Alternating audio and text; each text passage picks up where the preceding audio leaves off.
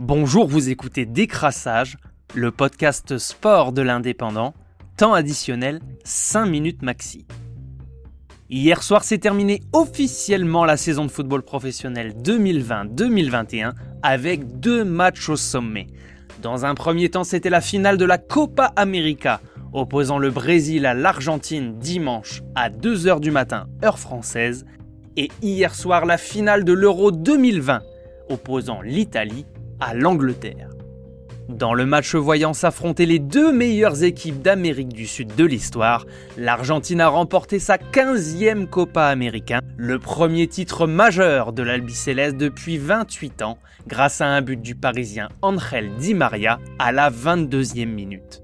Les coéquipiers de Neymar ont pourtant plus tenté que ceux de Messi mais n'ont cadré que deux fois, un match tendu et émaillé de nombreuses fautes et de 9 cartons jaunes au total.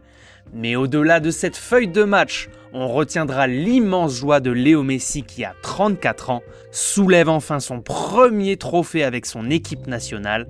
Lui qui termine meilleur buteur et meilleur passeur de la compétition aurait même pu tuer le match s'il n'avait pas buté sur Ederson Moraes en seconde période.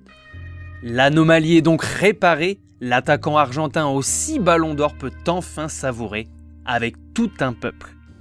Hier soir, c'était donc également la finale de l'Euro 2020 à Wembley, où les Three Lions, qui ont quasiment joué toute la compétition à domicile, recevaient la squadra Azzurra de Roberto Mancini.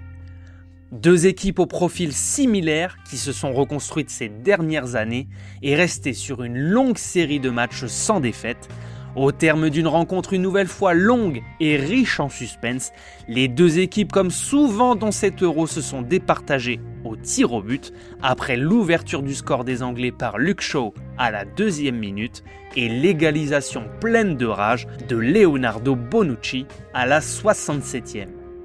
À ce petit jeu, ce sont les Italiens qui l'ont emporté, non sans frayeur puisque Jordan Pickford, le gardien anglais si décrié et pourtant auteur d'un très bon match hier, a arrêté deux tirs au but italiens. Ses coéquipiers Rashford, Sancho et le jeune Saka n'ont eux pas réussi à convertir leur frappe et l'Italie s'impose trois tirs au but à deux et remporte le deuxième euro de son histoire. C'était Décrassage, le podcast sport de l'indépendant.